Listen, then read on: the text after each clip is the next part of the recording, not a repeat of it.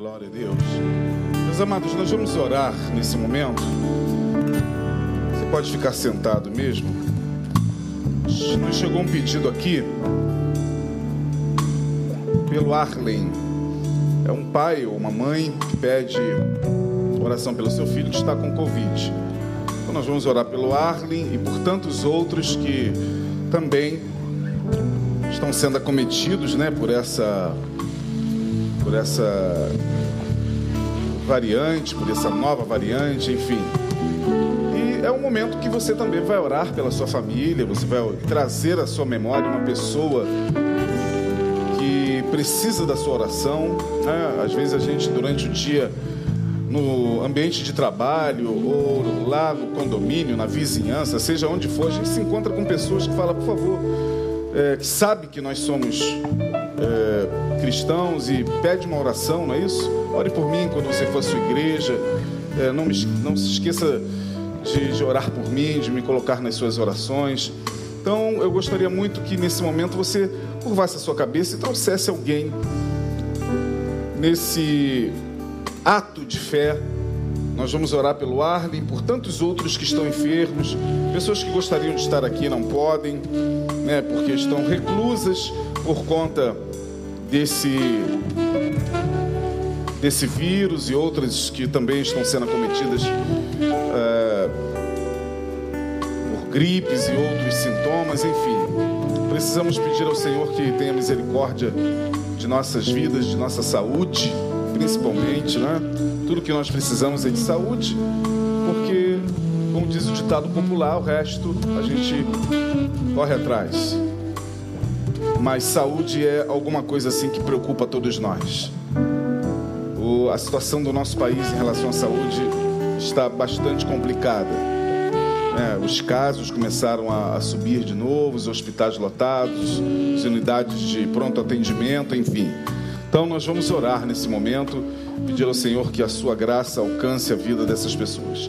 Pai, no nome de Jesus, nós entregamos em tuas mãos a vida de todos os que suplicam, Senhor, por uma intervenção misericordiosa da tua parte.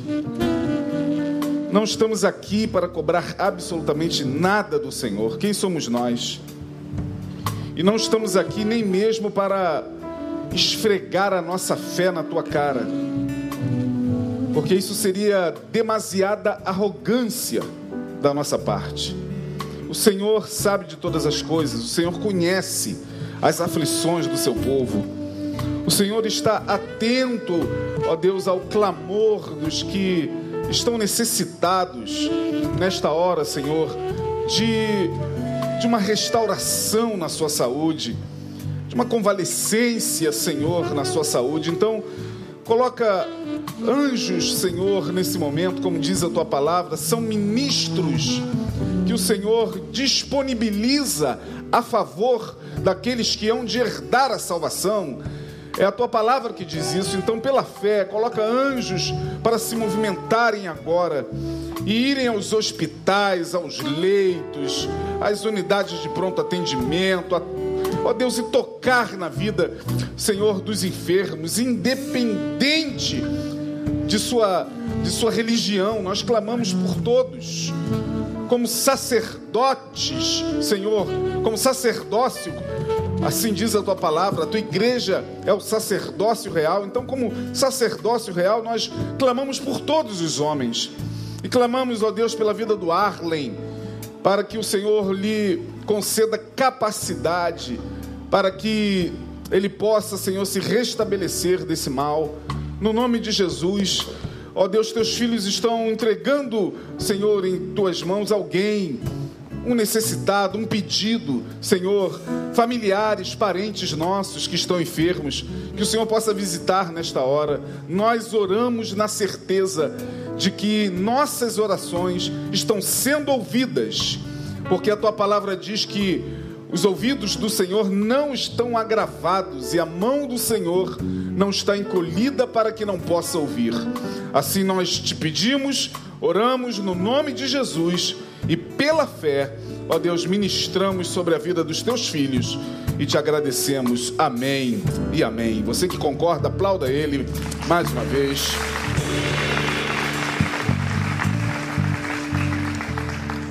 Glória a Deus. Meus amados, nós começamos uma série de sermões sob o tema afetos, espiritualidade e cotidiano. Eu coloquei como tema central e dividi em subtemas.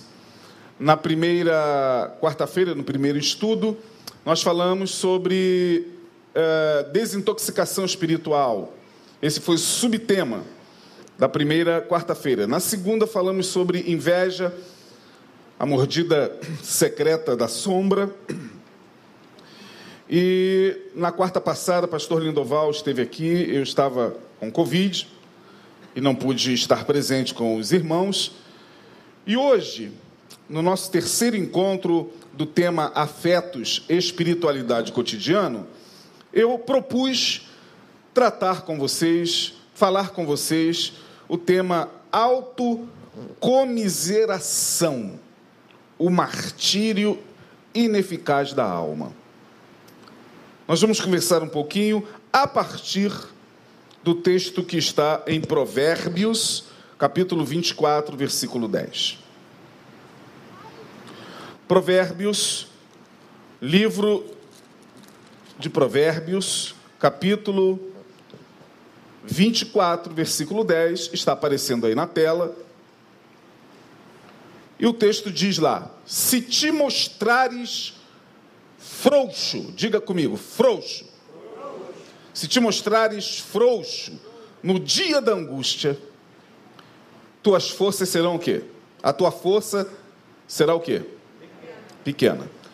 Lá o texto diz: se te mostrar, mostrares fraco, aqui no meu texto e na maioria das versões, se te mostrares frouxo no dia da angústia, a tua força será pequena. Aí você lê um texto, pegando, por exemplo, a versão que está aqui, você pode de repente questionar e dizer: Poxa, mas no dia da angústia a gente se torna fraco. Quando a angústia chega, quando o problema chega, ele nos abate. De alguma maneira, nós somos é, impactados por perdas, por dores, por calamidades, por separações, por lutos, os mais variados. Como é que o texto está dizendo que se eu me mostrar fraco no dia da angústia, a minha força será pequena? Então estou lascado. Porque é bem provável que eu esteja me dirigindo a uma pessoa que entrou aqui fraca. Né? E aí, como é que a gente entende isso? Bom, eu prefiro a versão revista e, e atualizada, aliás, revista e corrigida, João Ferreira de Almeida, é, que diz: Se te mostrares frouxo. Bom, quando a gente lê esse texto, precisamos entender algumas questões para que a gente não fique com dúvida, porque senão quem nos ouve vai pensar o seguinte: bom, se eu que estou me sentindo fraco, estou passando por um problema, o problema está me abatendo. Rapaz, eu estou com frio assim, parece que eu estou na Antártida. Hoje está. Botaram no, no último grau. É, porque está calor mesmo, né? Está muito calor. Está gostoso aqui, não está? Amém, irmão? Que maravilha, né? Então, aqui a coisa está. Meus dedos já estão congelando, né? Porque realmente o ar aqui em cima é bem potente, na igreja também, mas. Quando a gente pensa, bom, chegou a calamidade, chegou o problema, chegou a dificuldade, em algum momento eu vou me sentir fraco. Bom, a gente não precisa entender dessa forma. Você tem o direito de, em algum momento, sentir-se fraco sem culpa. Porque quem coloca culpa na gente, quando a gente está enfrentando uma situação difícil e se demonstra fraco, é a religião. É porque para algumas pessoas a gente precisa estar forte o tempo todo, porque afinal de contas nós temos Jesus. E se nós temos Jesus e somos pessoas de fé, inclusive é, algumas pregações de alguns ministérios são no sentido de fazer com que você rejeite na sua vida qualquer tipo de fraqueza. Não é assim? Você não pode se sentir fraco.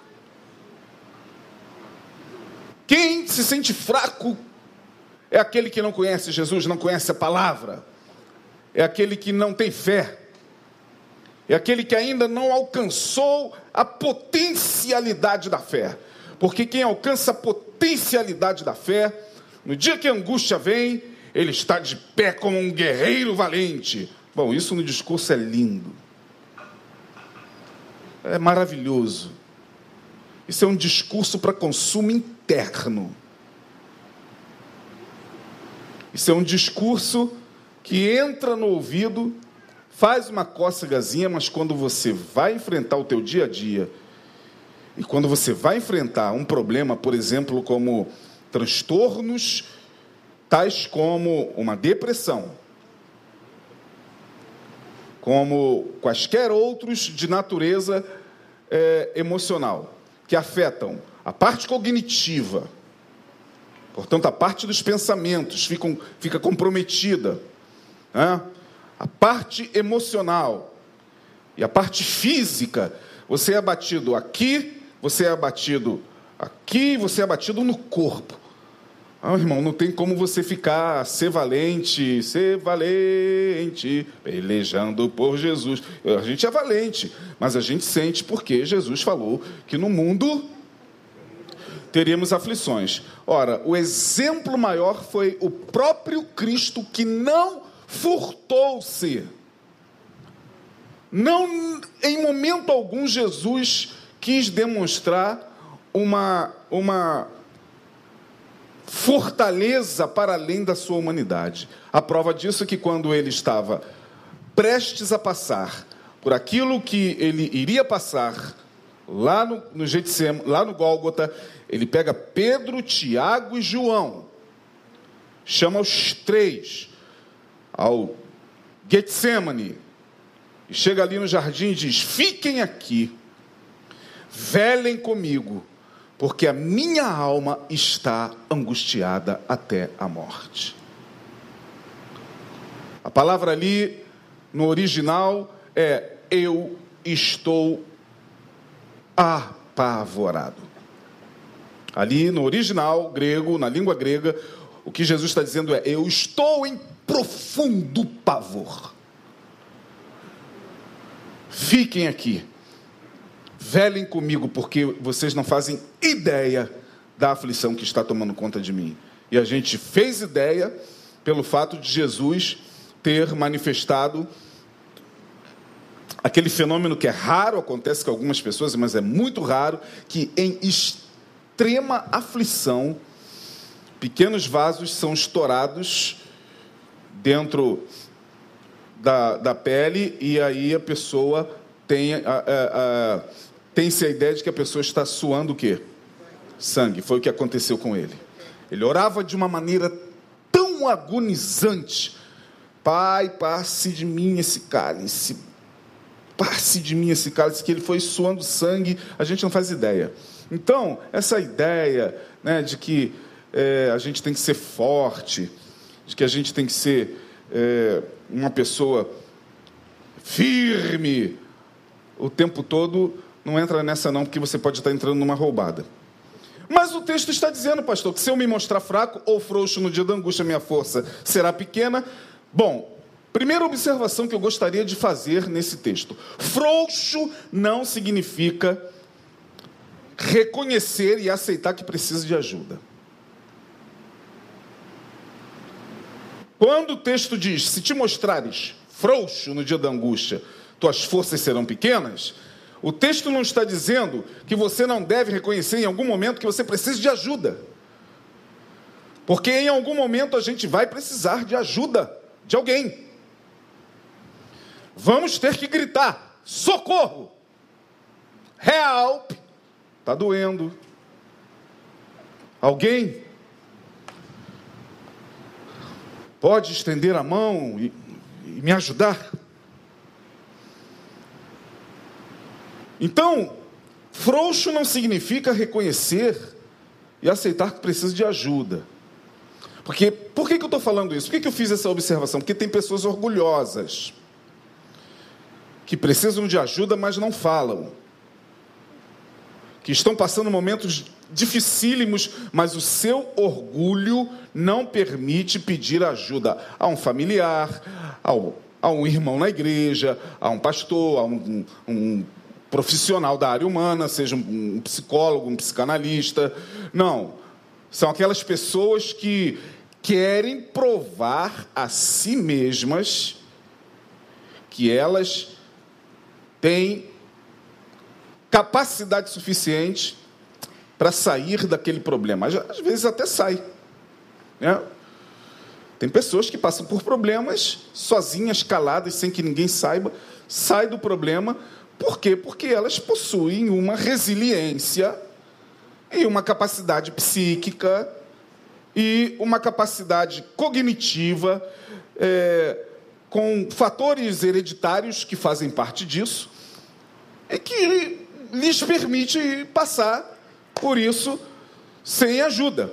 Mas não é o caso da maioria de, de nós, irmãos. A maioria precisa reconhecer que em algum momento a ajuda é muito bem-vinda. Então, primeiro, frouxo não significa reconhecer e aceitar que precisa de ajuda. O sentido do texto, eu fui estudar esse texto, obviamente, nos melhores comentários, nos melhores especialistas do hebraico, e o texto, o sentido dele na língua hebraica é: se te entregas. É exatamente isso que no original, no hebraico, está. Se te entregas, se não lutas, se não resistes no dia da angústia, tuas forças serão pequenas. Então o texto fica na língua original o mais próximo possível do hebraico assim. Se você se entrega no dia da angústia, se você não luta, se você não faz a sua o quê? Hã? Se você não faz a sua parte, tua força será pequena. É isso que está aqui colocado.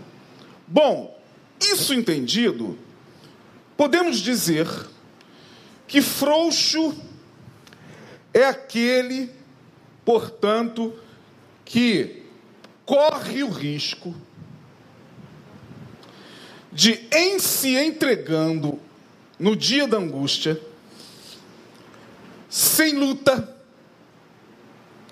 sem perseverança, sem esforço, sem fazer a sua parte, porque não adianta você querer que um milagre aconteça, porque a gente adora milagre, né? A gente ama milagre. Aonde está o milagre, irmão? Ali, lá, corre lá. E às vezes deixa lá as calças. Mas a gente quer um milagre. Deixa lá a conta bancária toda. E é o mais interessante, posso fazer uma observação aqui, vocês me permitem? me permitem mesmo, gente? Sim ou não? Sim. Sim. Algumas pessoas frequentaram alguns ambientes onde, atrás de milagre, arrancaram até a janela da casa para dar. Na campanha. Rasparam a, a economia que tinha para ir lá e pá! porque estavam atrás do milagre. Venderam a bicicleta do neto, pegaram tudo que tinha em casa e, enfim. Bom, eu não estou falando aqui pelo fato de ter alguma coisa a ver com a minha vida. Eu tô, o que eu acho estranho é que essas pessoas, depois que são. É, que passam por, uma, por um processo, né? E que frequentam outras denominações, para dar o dízimo é um problema. E eu não estou aqui falando e usando esse, esse, esse exemplo para falar de dízimo, não, não tem nada a ver com dízimo. Eu estou falando, eu fico tentando entender. Como algumas pessoas que perderam tanto na vida e na mão de picaretas, muitos deles picaretas, declaradamente picaretas religiosos. Às vezes, chega num ambiente onde tem toda a liberdade e generosidade para dar, tem dificuldade, é engraçado. Só Freud explica. Literalmente, Freud explica, deve explicar isso. Não era generosidade, então, era barganha, será? Porque a gente adora milagre. Quando a gente está enfermo, está passando por um problema, ou a gente está enfrentando uma situação difícil, seja no, no, no casamento, seja no trabalho, seja em qualquer área da vida, o milagre nos atrai. Esteja ele aonde estiver, tá? O milagre nos atrai. Porque o milagre é aquilo que sobrenaturalmente vai acontecer naquele ambiente. Ok? Quando? Aí a agenda fica na mão do pastor, a agenda de Deus fica na mão dos pastores. Deus vai fazer o um milagre na sua vida sexta-feira, agora dia 28, às 8 da noite. Poxa, mas e quinta? Não, não, quinta. Quinta deve, a agenda de quinta deve estar na igreja do lado. E, e quarta hoje? Quarta a agenda deve estar na igreja Betânia. Tá, a gente não sabe onde a agenda de Deus está, porque agora a agenda de Deus fica na mão dos pastores. E eles dizem: Deus estará aqui fazendo um milagre na sexta-feira. Aí você, caramba, se Deus vai estar lá, se eu não for lá e for lá. Ah, mas Deus está em todo lugar, mas o cara afirmou que é lá. Aí a pessoa vai lá, porque é hora marcada, é às vezes um milagre parecido com aquele do tanque de Betesda né? milagre lotérico. Conhece o milagre lotérico? É o do tanque, do tanque de Betesda. Olha, dizem que um anjo desce aí e movimenta as águas. E o primeiro que pular recebe a cura. Oh, havia uma multidão, de João capítulo 5 uma multidão de gente em volta do tanque. Imagina o nego se acotovelando. Imagina, a hora esperando a água se movimentar. Imagina, senhoras, senhores, todos com moléstias, outros chegando ali é, com muita dificuldade. O pobre do paralítico estava longe, nem arriscava. E o mais interessante é que Jesus estava de olho nele. O tanque lá atrás, aquele monte de gente doente, Jesus poderia ir lá curar todo mundo. Ó, oh, gente, ó, eu estou aqui, sejam curados, em nome de Jesus. Não, Jesus não estava nem aí para o que estava acontecendo lá, estava de olho no cara, no paralítico do outro lado. Mas o milagre lotérico, quem pular primeiro é curado. Bom, pulou alguém, foi curado, acabou, agora só na próxima, só na outra. Milagre lotérico. E o milagre é algo que dispensa muitas vezes na nossa cabeça o milagre é algo que eu até por ele pago, porque ele dispensa esforço da minha parte. Ele dispensa o, o, o esforço. Portanto, quando eu não tenho uma devida compreensão de que problemas na vida são feitos para serem encarados e resolvidos, eu fico esperando uma ação sobrenatural e não estou dizendo que Deus não pode agir, porque Deus já agiu sobrenaturalmente na minha vida e na sua também. Amém, irmão? Alguns de vocês têm testemunhos de intervenção, mas isso não pode se tornar um, uma, um vício na nossa espiritualidade. Porque tem coisas que você vai ter que agir.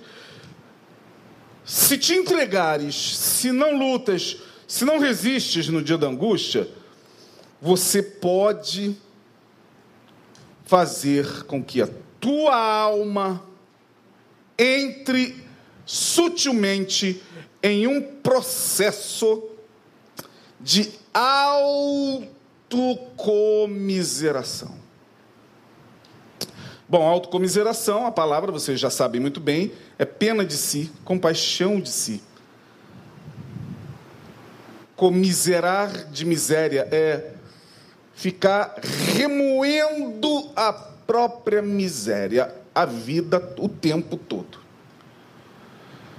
E a autocomiseração,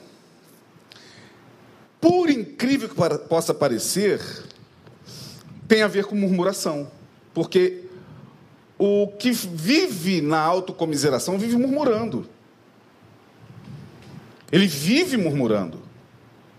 Porque ele caiu em um estado mental vicioso de ficar reclamando o tempo todo dos seus problemas para Deus e o mundo.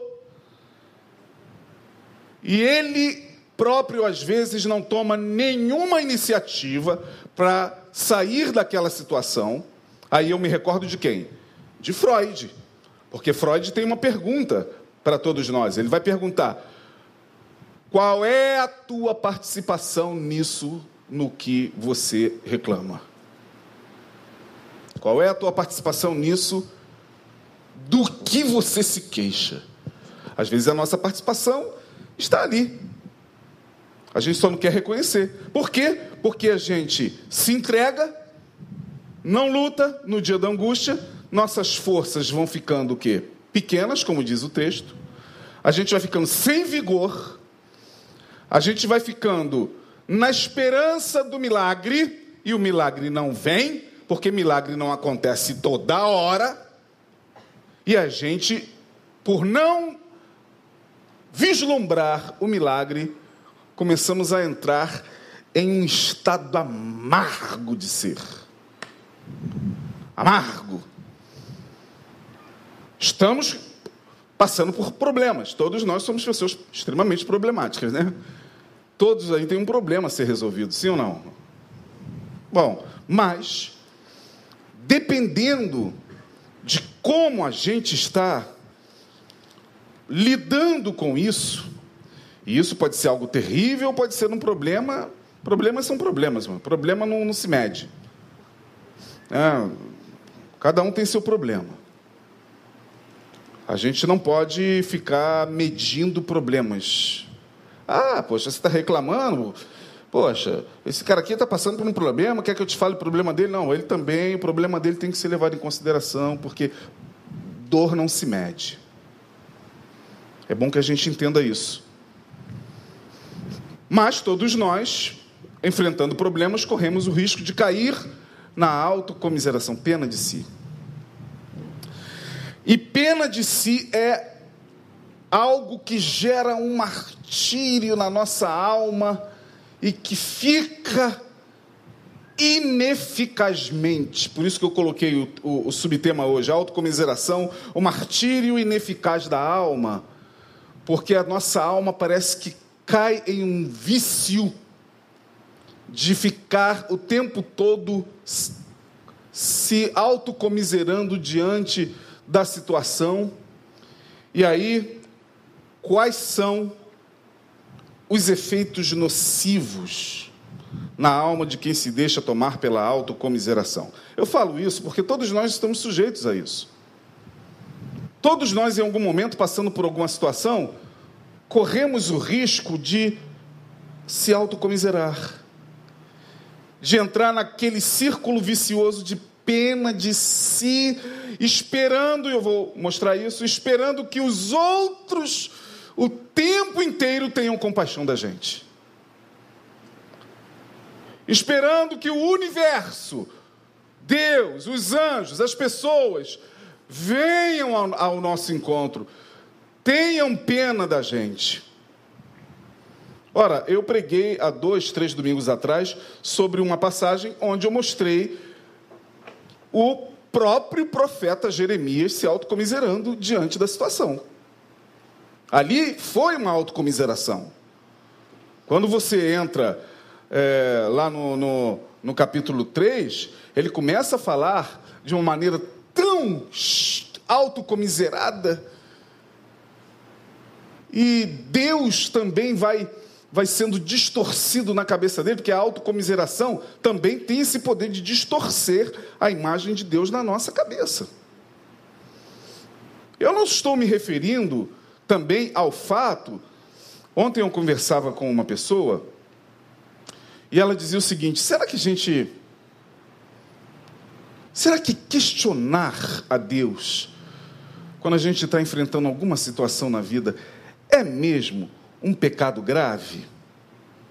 Porque eu vejo as pessoas falando, você não deve questionar a Deus. Eu falei, depende.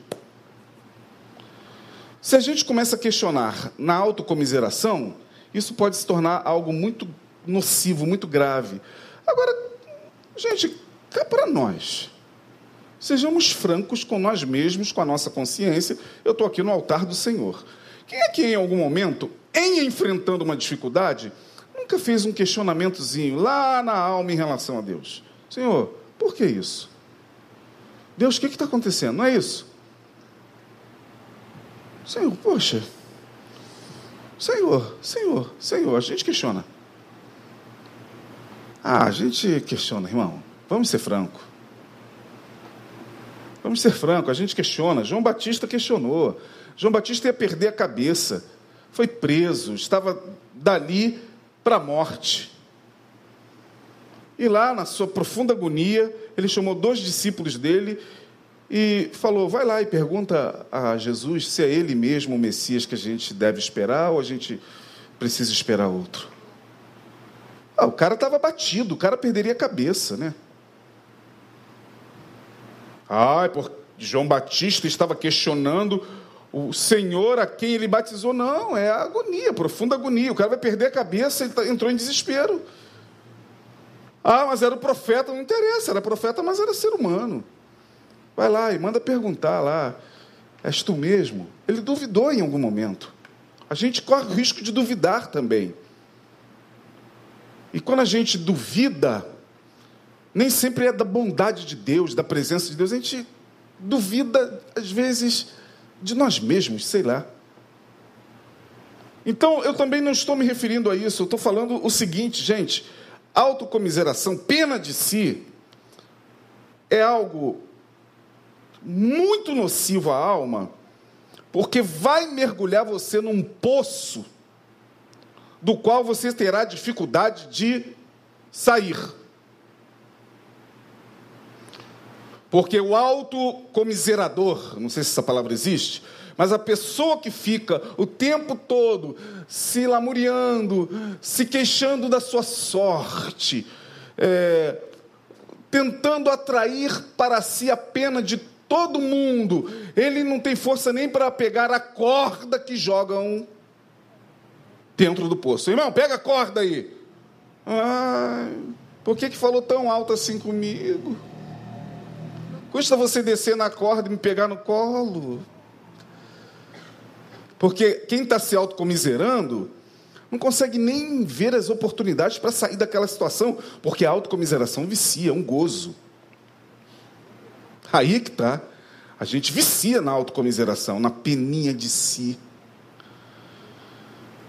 Por exemplo, bom, eu posso chegar aqui na igreja num culto, muito abatido,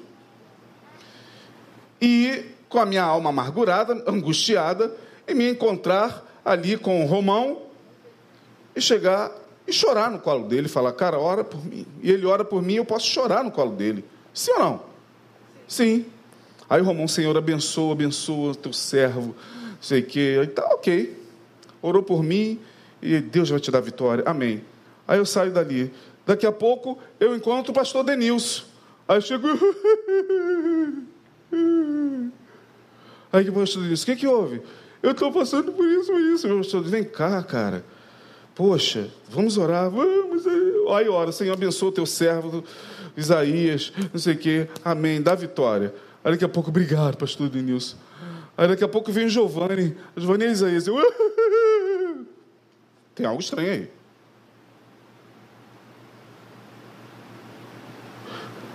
Tem, tem algo esquisito.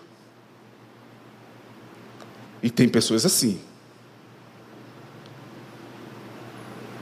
Encontra com 20 irmãos chora com os 20 irmãos, recebe oração com e corre o risco de dizer o seguinte: ninguém liga para mim.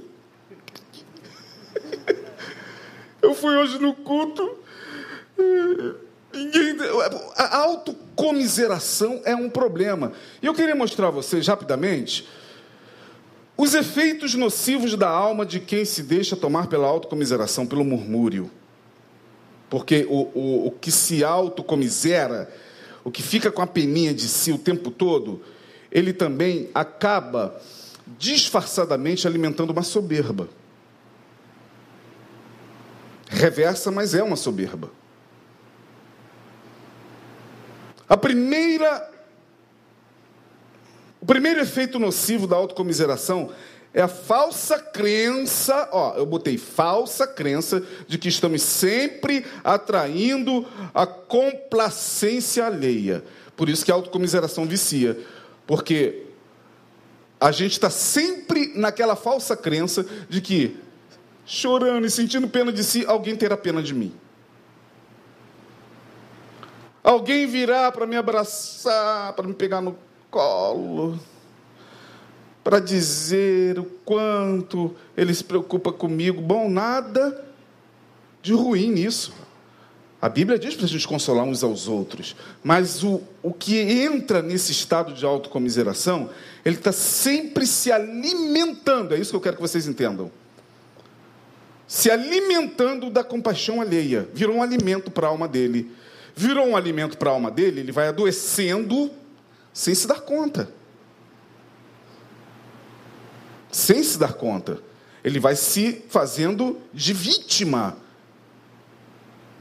E vai caindo no texto que nós lemos como base. Se te entregas, se não lutas, se te mostras frouxo no dia da angústia, tuas forças serão cada vez mais o quê? Hã? Bem alto? Pequenas.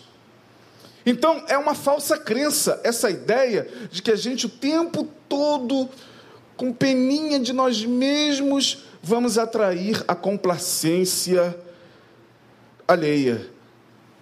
Porque, minha gente, pense comigo, assim, né?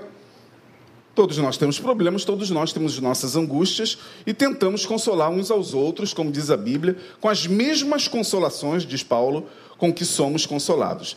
Eu consolo com as mesmas consolações com as quais eu sou consolado. Mas todos nós também temos o nosso problema.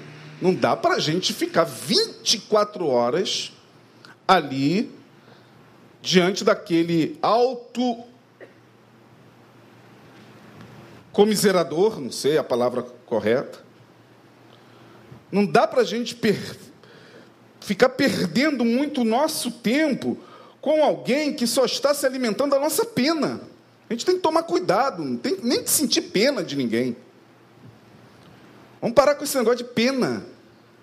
Jesus não sentia pena de ninguém, ele sentia compaixão. É diferente. Misericórdia é diferente de pena. Pena é algo muito baixo pena. Ai, que pena, não tem pena. O que você tem é que ter misericórdia e fazer o que está ao teu alcance para ajudar aquela pessoa. Mas tem pessoas que me parece que não gostam de ser ajudadas. O que elas gostam é de ficar naquele estado mental, e eu estou falando, vocês sabem que tem gente assim, na família, entre os parentes, é, gosta de ficar ali se alimentando da, da complacência alheia.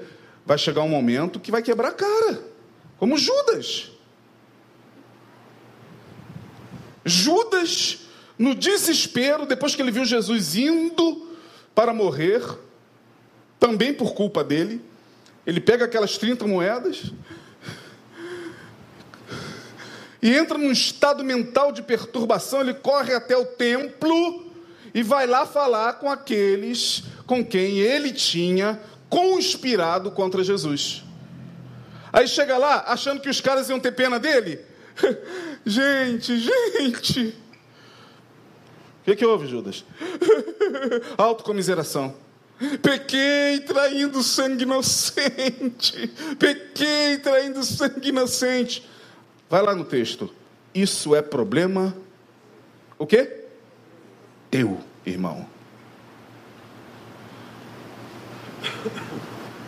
Temos nada a ver com isso, filho. Ele sai dali e vai se suicidar. Autocomiseração. A ideia de que o outro vai ter peninha da gente o tempo todo. As pessoas também têm limite. Não dá para a gente ficar o tempo todo chorando. Ah, ninguém me veio me visitar, ah, ninguém veio me ver. Não dá, irmão. Às vezes, você está lá e é você mesmo e Deus. E Deus sempre manda alguém. Deus nunca falha.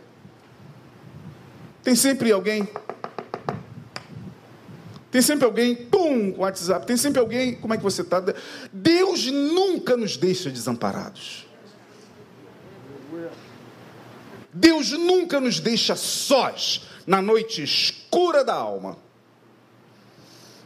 Mas não pense que Deus se deixa levar pela nossa autocomiseração. Ah, não entra nessa com Deus. Não entra nessa com Deus. Nos momentos de maior dor da minha vida, dor pela qual eu jamais imaginaria passar, eu dobrava meu joelho para orar. E a minha oração é uh, oração de autocomiseração. Senhor, Senhor, Senhor, fala comigo, Senhor. Manda um sinal. Usa alguém. A única coisa que eu ouvia da parte de Deus no momento em que a espada estava traspassada na minha alma, sabe o que era? Prega minha palavra. Acabou, irmão. Deus, aí, Deus, no dia seguinte, oh Senhor, está difícil. Prega a minha palavra. Ponto final. Era Aí teve uma hora que eu disse chegar, bom, então vamos lá, né? Acabou, acabou o chororô. Porque se eu fico ali o tempo todo, eu morro. Eu morro.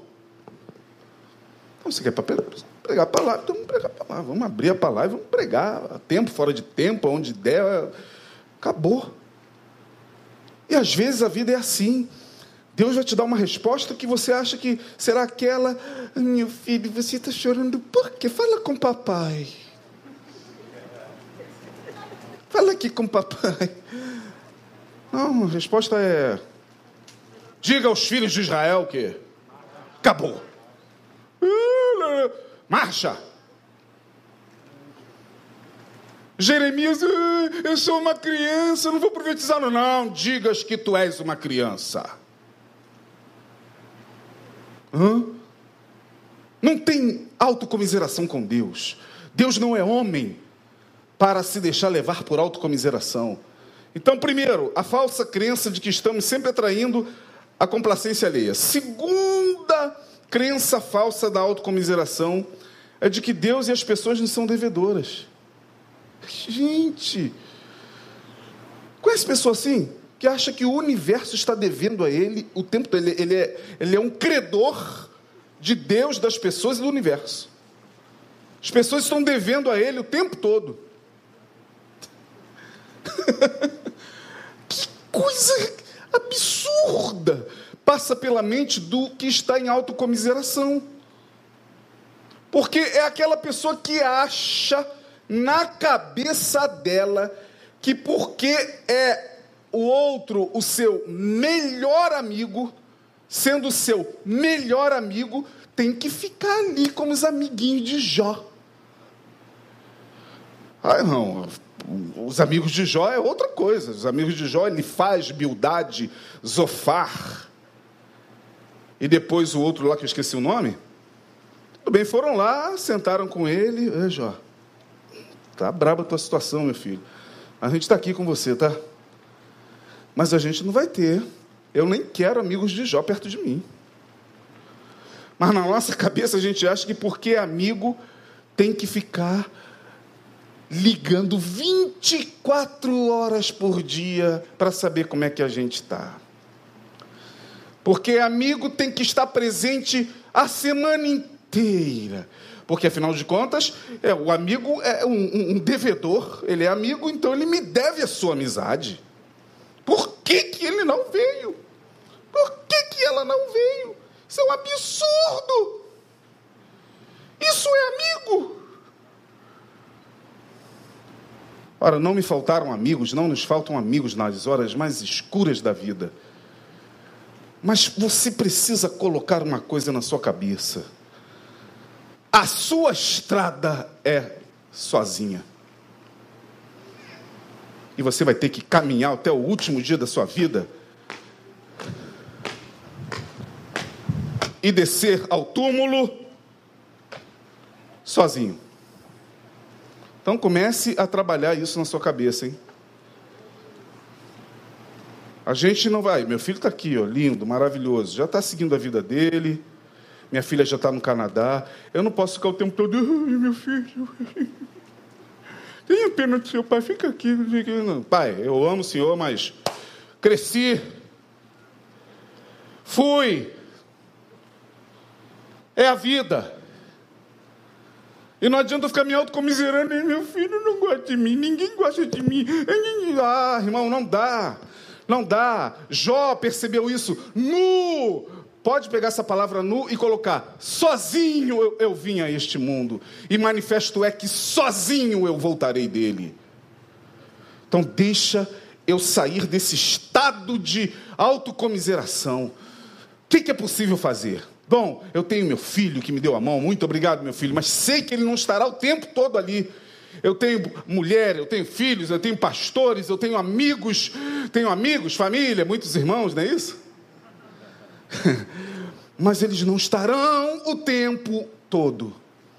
Vai chegar um momento que você não poderá contar com eles, não é porque eles não querem te ajudar, não, é porque eles também têm problemas pelo amor de Jesus.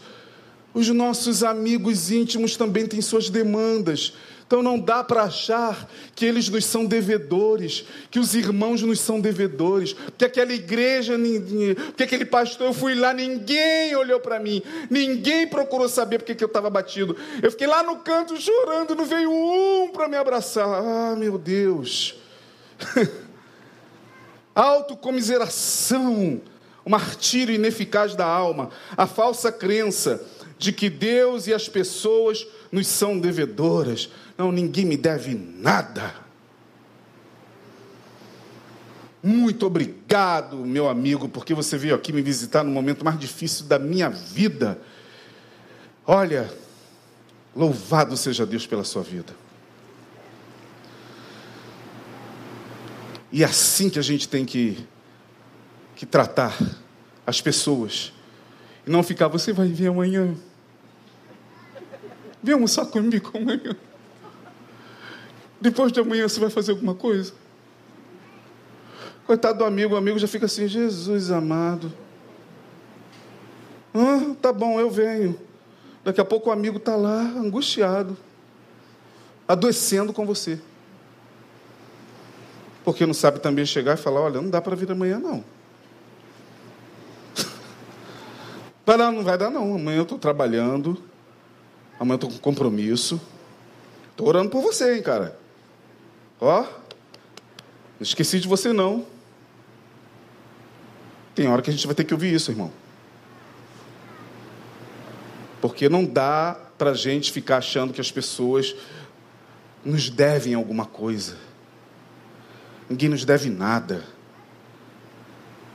Amigos fazem o que podem fazer, filhos, familiares fazem o que podem fazer, nós, pastores, fazemos o que podemos. Vamos até onde nossos braços alcançam, mas não dá. Para todo mundo não dá. Então vai chegar um momento que você tem que chegar e falar: bom, é, não posso mais ficar achando que todo mundo me deve, eu contribuí tanto. Às vezes eu fico muito preocupado quando eu encontro algumas pessoas que vêm com essa história. Eu frequentei aquela igreja, eu dava meu dízimo ali. E olha, quando eu fiquei enferma, ninguém, às vezes está mentindo, ninguém, coisa nenhuma, foi gente lá visitar sim. É porque a gente adora esse tipo de linguagem. Ninguém foi me visitar. Eu contribuí. Eu fiz comida na cantina. Fritei pastel naquela cantina. Carreguei aquela caixa de som para o evangelismo. Participei. Aí você fica, meu Deus. A pessoa está achando que a igreja é devedora dela. Olha, irmão, sinceramente, já passei por algumas igrejas também. Nenhuma delas me deve nada.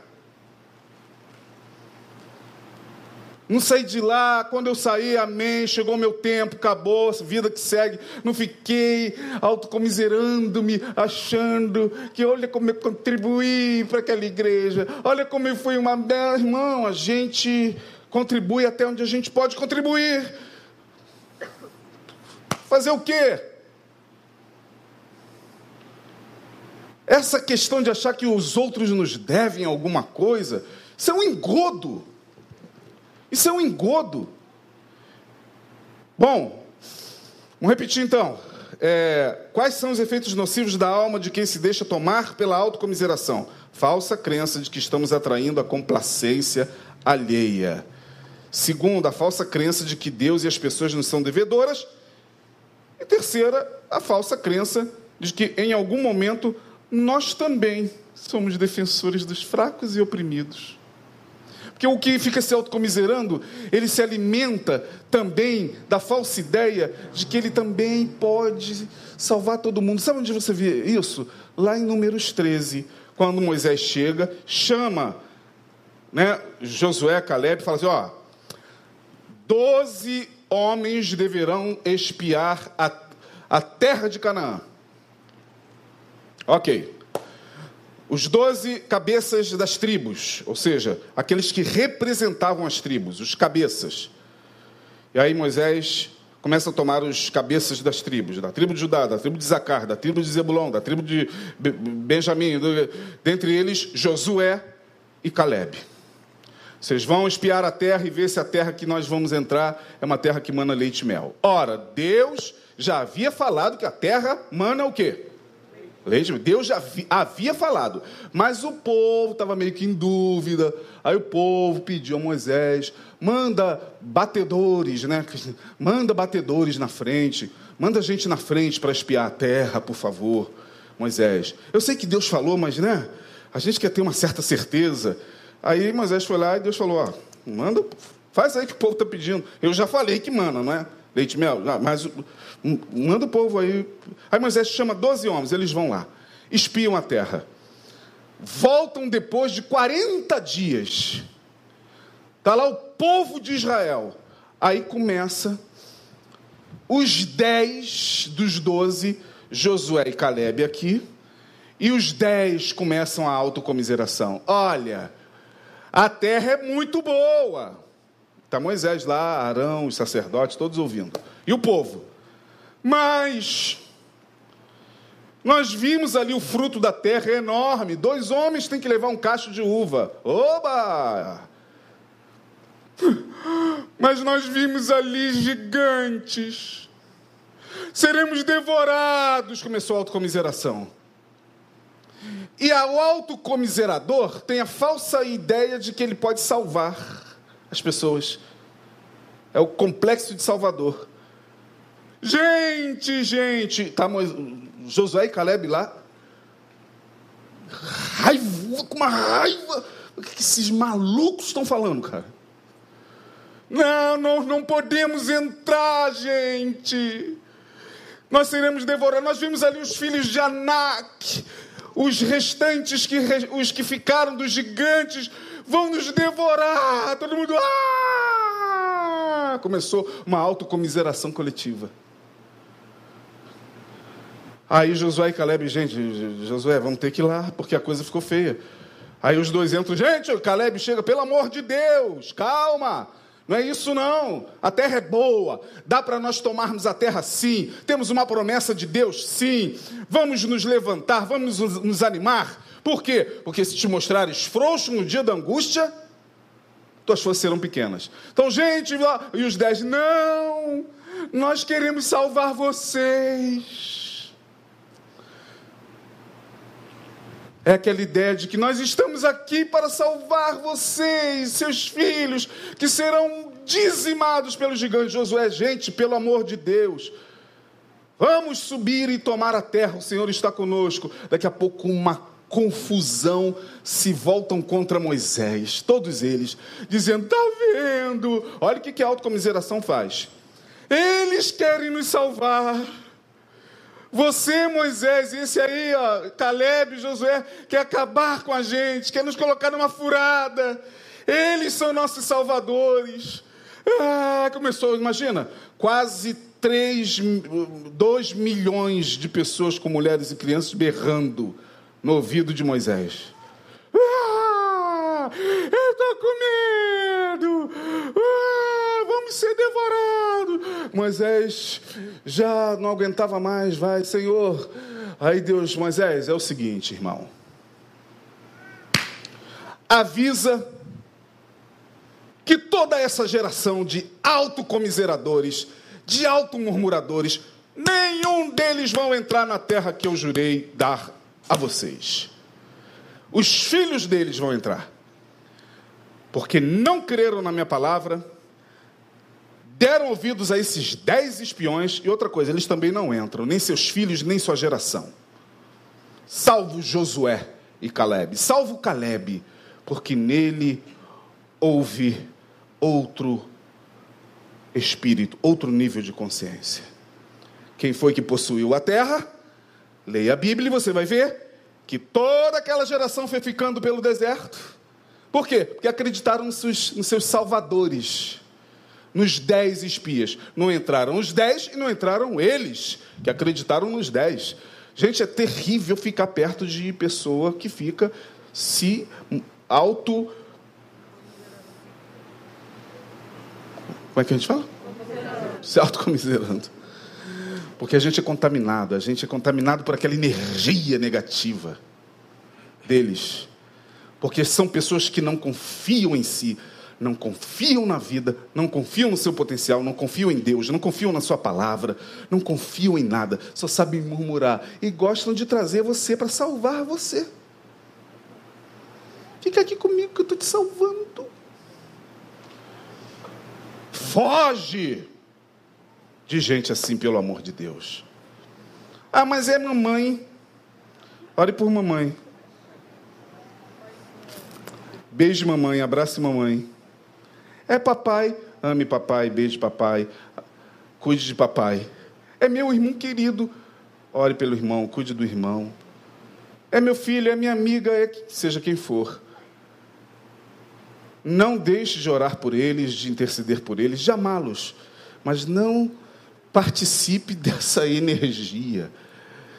Ou, se você quiser, faça de tudo para tirá-los desse estado. Porque tudo que a gente não quer quando a gente está enfrentando dificuldade na vida é gente querendo nos salvar com autocomiseração. Está vendo? Ninguém gosta de você mesmo, não. Ninguém liga para você mesmo, não, Isaías. Onde estão seus amigos, Isaías?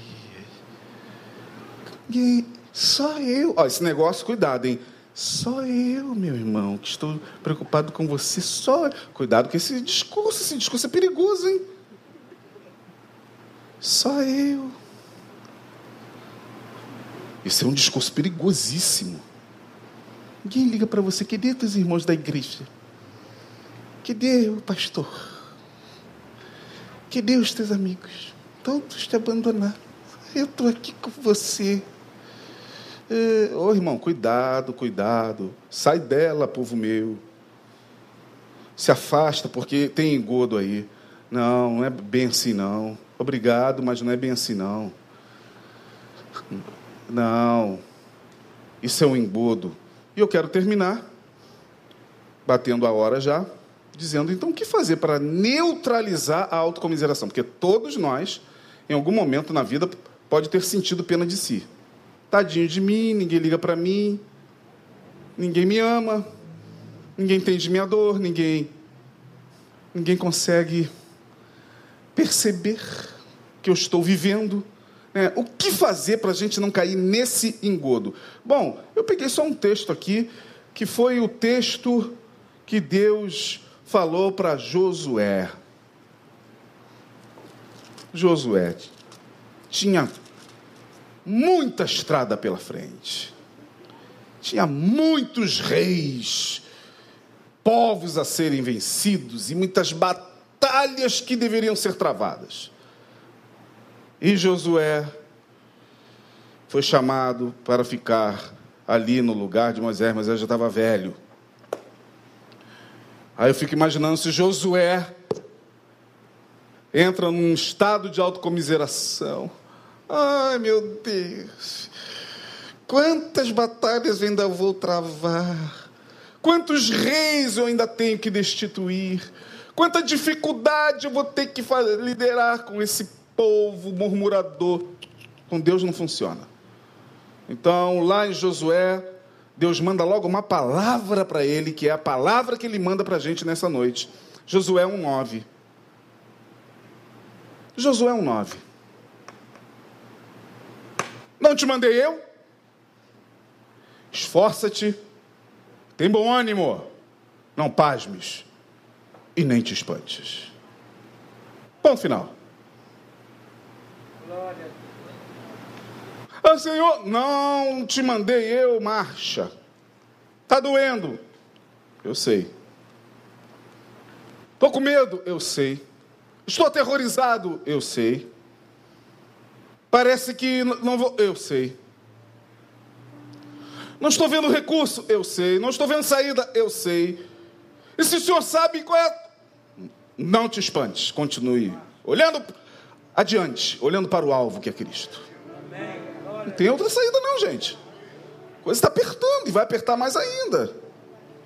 Então, a autocomiseração não vai nos salvar. Repita comigo: a autocomiseração, não vai me salvar, mas sim a fé, a esperança em Deus. Acabou, irmão. O apóstolo Paulo entendeu isso. Para mim, o morrer é lucro. Para mim, Paulo chegou a um nível tal que ele vira para a igreja de Corinto e fala assim: por causa de vocês, eu ainda vou ficar um pouquinho mais nesse corpo. Está dizendo: olha, quisera eu já estar gozando da glória celestial, mas por vocês a gente fica um pouquinho mais. Não tem essa. Em tudo somos como diz Paulo lá, como diz o texto, em tudo somos. Hã? Em tudo somos. Esse texto me veio agora na cabeça, não sei onde está. Poxa, eu queria terminar com ele. Alguém se puder me ajudar? Primeiro aos Coríntios, ou segundo aos Coríntios. Paulo vai dizer: em tudo somos atribulados. Então, gente, vocês têm dispositivos à mão aí? Bota aí, em tudo, Google, em tudo somos atribulados. Opa, não é isso aí não. Ó, segunda aos Coríntios, capítulo, o quê? 4, versículo 8, 9. Em tudo somos atribulados, mas não angustiados, perplexos, mas não desanimados, perseguidos, mas não desamparados, abatidos, mas não destruídos, trazendo sempre por toda parte a mortificação do Senhor Jesus Cristo no nosso corpo, para que a vida de Jesus se manifeste também em nossos corpos. Amém? Deus abençoe. Vamos ficar de pé. Aleluia. Glória a Deus. O Senhor está conosco. Senhor está conosco nas batalhas do dia a dia, irmão. Temos que crer assim, senão caímos na autocomiseração e vamos ficar sentados. Né? Os militares, eu não servi o quartel, mas os militares, o pastor Denilson está ali, foi durante um tempo sargento do quartel. E aí, eu não sei se eu vou errar, Denilson, é, não posso parar, não posso parar, porque se eu paro, eu sento. Se eu paro, eu penso. Se eu penso, eu sento. Se eu sento, eu deito. Se eu deito, eu morro. É assim, a vida é assim. Mas o Senhor está conosco. Amém? Vamos orar. Senhor, leva-nos em paz. Obrigado pela tua palavra. Aplica em nossos corações. Todos nós somos convidados à autocomiseração. É algo que faz parte naturalmente de um momento em que sutilmente somos tomados por esse sentimento, Senhor, porque nos sentimos desamparados, nos sentimos sós, nos sentimos angustiados, mas que pela tua palavra nesta noite nossos corações se fortaleçam e que o teu espírito fortaleça a alma de cada um que aqui está e os que nos ouviram do outro lado da internet. Sim, ó Deus, pessoas que estão passando por tantos problemas, tantos momentos difíceis, não permita que elas caiam no engodo da autocomiseração, da pena de si, mas conceda-lhes e conceda-nos a força pelo teu espírito para que, ó Deus, neste mundo de aflições, nós possamos ter bom ânimo sempre. Obrigado pelos teus livramentos, por todos os que o Senhor envia nos momentos mais difíceis para nos auxiliar. Agora leva-nos em paz, guardados debaixo das tuas mãos, que o teu grande amor, que a graça de Jesus Cristo e que a comunhão do Espírito Santo de Deus esteja sobre a tua igreja, neste lugar e em todos os lugares onde ela se reúne, desde agora e para sempre. Amém e amém. Deus abençoe. Nosso livro está lá atrás. Algumas pessoas vieram no domingo procurando, acabou muito rápido. Quem vai sair por trás tem alguns exemplares do nosso livro lá. Se você quiser, pode comprar.